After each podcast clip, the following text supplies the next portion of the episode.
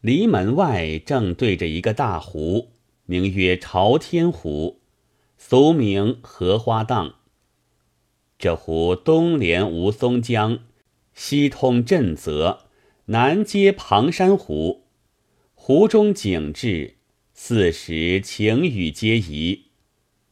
秋仙于岸旁堆土作堤，广植桃柳。每至春时，红绿渐发，宛似西湖胜景。沿湖遍插芙蓉，湖中种五色莲花。盛开之日，满湖锦云烂漫，香气袭人。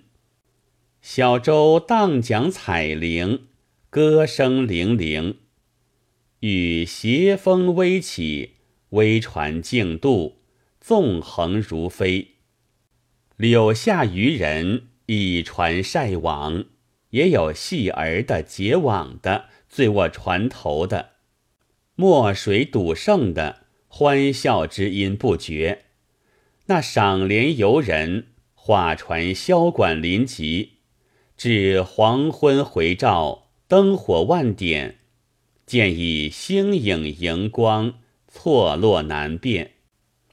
深秋时，霜风初起，枫林渐染黄碧，野岸衰柳芙蓉，杂见白频红蓼，掩映水际。芦苇中鸿雁群集，寥丽干云，哀声动人。隆冬天气，彤云密布，六花飞舞，上下一色。那四时景致言之不尽，有诗为证：“朝天湖畔水连天，不唱渔歌即采莲。小小茅堂花万种，主人日日对花眠。”按下散言，且说秋仙每日清晨起来，扫净花底落叶。汲水逐一灌溉，到晚上又浇一番。若有一花将开，不生欢悦，或暖壶酒，或烹瓯茶，向花深深作揖，先行交奠，口称“花万岁”三声，然后坐于其下，浅斟细嚼，酒酣兴道。随意歌笑，身子倦时，就以石为枕，卧在根旁。自半寒至盛开，未尝暂离。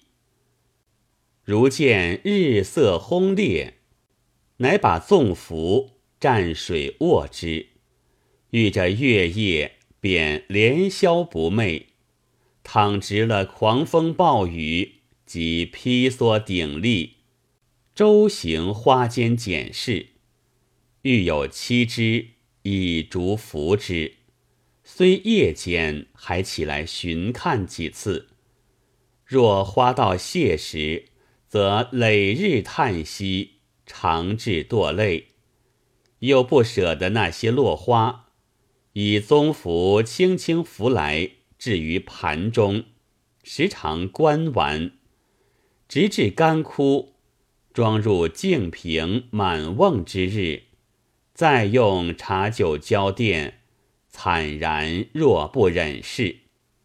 然后亲捧其瓮，深埋长堤之下，谓之葬花。倘有花片被雨打泥污的，必以清水再次涤净，然后送入湖中。谓之玉花。平西最恨的是攀枝折朵，他也有一段议论道：繁花一年只开的一度，四时中只占得一时，一时中又只占得数日。他熬过了三十的冷淡，才讨得这数日的风光。看他随风而舞，迎人而笑。如人正当得意之境，忽被摧残。八此数日甚难，一朝折损甚易。花若能言，岂不嗟叹？况就此数日间，先由寒蕊，后复灵残，盛开之时更无多了。又有蝶攒风采，鸟啄虫钻，日至风吹，雾迷雨打，全仗人去护惜它，却反自意傲折，于心何忍？且说此花自芽生根，自根生本，强者为干，弱者为枝，一干一枝，不知养成了多少年月。及后至花开，工人清完，有何不美？定要折它。花一离枝，再不能上枝；枝一去干，再不能复干。如人死不可复生，行不可复熟。花若能言，岂不悲泣？又想他折花的，不过择其巧干，爱其繁枝。插之瓶中，置之席上，或供宾客片时幼酒之欢，或助婢妾一日梳妆之事。不思客商可饱玩于花下，闺妆可借巧于人工。手中折了一枝，树上就少了一枝。今年伐了此干，明年便少了此干。何如延其性命，年年岁岁玩之无穷乎？还有未开之蕊，随花而去，此蕊竟槁灭枝头，与人之同夭何异？又有元妃爱玩，趁性攀折，既折之后，减则好歹，逢人取讨，即便与之。或随路弃置，略不顾惜。如人横祸枉死，无处申冤。花若能言，岂不痛恨？他有了这段议论，所以生平不折一枝，不伤一蕊。就是别人家园上，他心爱的那一种花儿，宁可终日看完。假如那花主人。要取一枝一朵来赠他，他连称罪过，决然不要。若有旁人要来折花者，指出他不看见罢了。他若见时，就把言语再三劝止。人若不从其言，他情愿低头下拜，待花起命。人虽叫他是花痴。多有可怜他一片诚心，因而驻守者，他又深深作揖称谢；又有小厮们要折花卖钱的，他便将钱与之，不叫折损；或他不在时被人折损，他来见有损处，必凄然伤感，取泥封之，谓之衣花。为这件上，所以自己园中不轻易放人游玩。偶有亲戚邻友要看，难好回时，先将此话讲过，才放进去。又恐晦气触花，只许远观，不容亲近。倘有不达时物时，捉空摘了一花一蕊。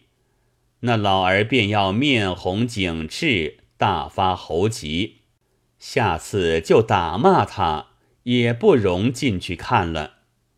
后来人都晓得了他的性子，就一叶儿也不敢摘动。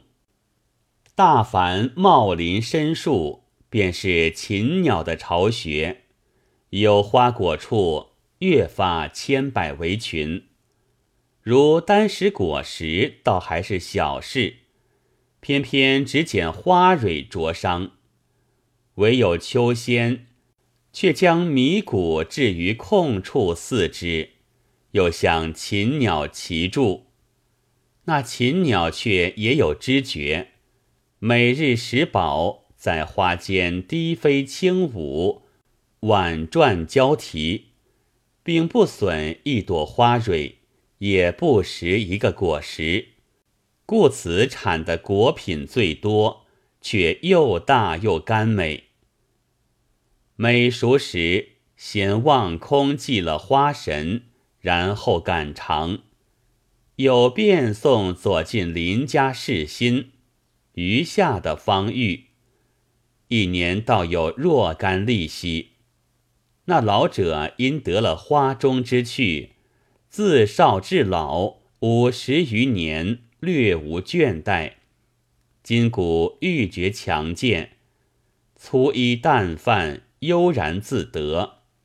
有得盈余，就把来周济村中贫乏。自此，河村无不敬仰，又呼为秋公。他自称为冠元叟，有诗为证：“朝冠元兮夕冠元，冠城原上百花鲜。花开美恨看不足，为爱看缘不肯眠。”话分两头，却说城中有一人。姓张名伟，原是个宦家子弟，为人奸狡诡谲、残忍刻薄，失了势力，专以欺凌恶赦、扎害良善，触着他的风波励志，必要弄得那人破家荡产，方才罢手。手下用一般如狼似虎的奴仆。又有几个助恶的无赖子弟，日夜合作一块，到处闯祸生灾，受其害者无数。不想却遇了一个又狠似他的，轻轻捉去，打得个臭死。及至告到官司，又被那人弄了些手脚，反问输了，因装了幌子，自觉无言。带了四五个家人，同那一班恶少，暂在庄上遣闷。那庄正在长乐村中，离秋公家不远。一日早饭后，吃得半酣光景，向村中闲走，不觉来到秋宫门首，只见篱上花枝鲜媚，四围树木繁异，其道。这所在倒也优雅，是哪家的？家人道：“此是种花秋公园上，有名叫做花痴。”张伟道：“我常闻的说，庄边有什么邱老儿种的异样好花，原来就住在此。我们何不进去看看？”家人道：“这老儿有些古怪，不许人看的。”张伟道。别人或者不肯，难道我也是这般？快去敲门。那时园中牡丹盛开，秋公刚刚浇灌完了，正将这一壶酒、两碟果品在花下独酌，自取其乐。饮不上三杯，只听得砰砰的敲门响，放下酒杯。走出来，开门一看，见站着五六个人，酒气直冲。秋公料到必是要看花的，便拦住门口，问道：“列位有甚事到此？”张伟道：“你这老儿不认得我吗？我乃城里有名的张衙内，那边张家庄便是我家的。”闻得你园中好花甚多，特来游玩。秋公道：“告衙内，老汉也没种甚好花，不过是桃杏之类，都已谢了。如今并没别样花卉。”张伟睁起双眼道：“这老儿嫩般可恶，看看花儿打甚紧，却便回我没有。难道吃了你的？”秋公道：“不是老汉说谎，果然没有。”张伟哪里肯听，向前插开手，当胸一耸，秋公站立不牢，踉踉跄跄直撞过半边，众人一齐拥进。秋公见势头凶恶，只得让他进去，把篱门掩上，随着进来，向花下取过酒果，站在旁边。众人看那四边花草甚多，唯有牡丹最盛。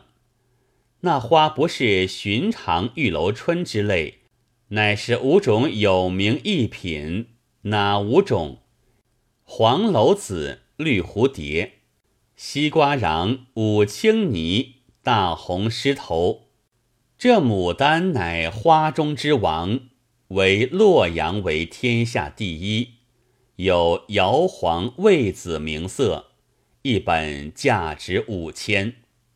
你道因何独胜于洛阳？只为昔日唐朝有个武则天皇后，淫乱无道。宠幸两个官儿，名唤张易之、张昌宗。于冬月之间，要由后院写出四句诏来道：“来诏游上苑，火速报春之。百花连夜发，莫待晓风吹。”不想武则天原是应运之主，百花不敢为止。一夜发蕊开花，次日驾幸后院，只见千红万紫，芳菲满目。单有牡丹花有些稚气，不肯承奉女主姓陈，要一叶儿也没有。则天大怒，遂贬于洛阳。故此，洛阳牡丹冠于天下。有一支《玉楼春》词，单赞牡丹花的好处。词云：“名花绰约东风里，战断韶华都在此。芳心一片可人怜，春色三分愁与喜。玉人近日奄奄地，猛被笙歌惊破睡。”岂临庄静似娇羞，近日伤春疏于你。那花正种在草堂对面，周遭以湖石拦之，四边数个木架子，上覆布幔，遮蔽日色。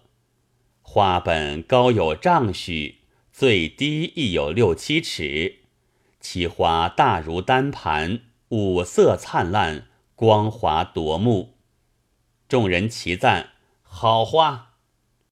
张伟便踏上湖石去嗅那香气。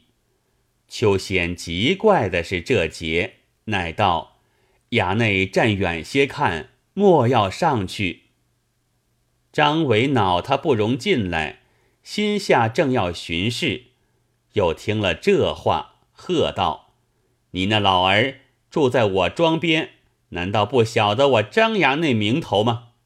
有那样好花，故意回说没有，我不计较就够了，还要多言，哪见得闻一闻就坏了花儿？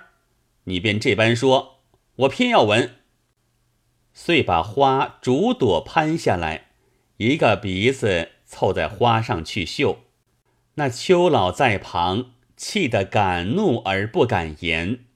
也还道略看一回就去，谁知这厮故意卖弄道：“有那样好花，如何空过？须把酒来赏完。”吩咐家人快去取。秋公见要取酒来赏，更加烦恼，向前道：“所在窝宅没有坐处，衙内只看看花儿，酒还到贵庄上去吃。”张伟指着地上道：“这地下尽好坐。”秋公道：“地上龌龊，衙内如何坐的？”张伟道：“不打紧，少不得有毡条遮衬。”不一时，酒肴取到，铺下毡条，众人团团围坐，猜拳行令，大呼小叫，十分得意。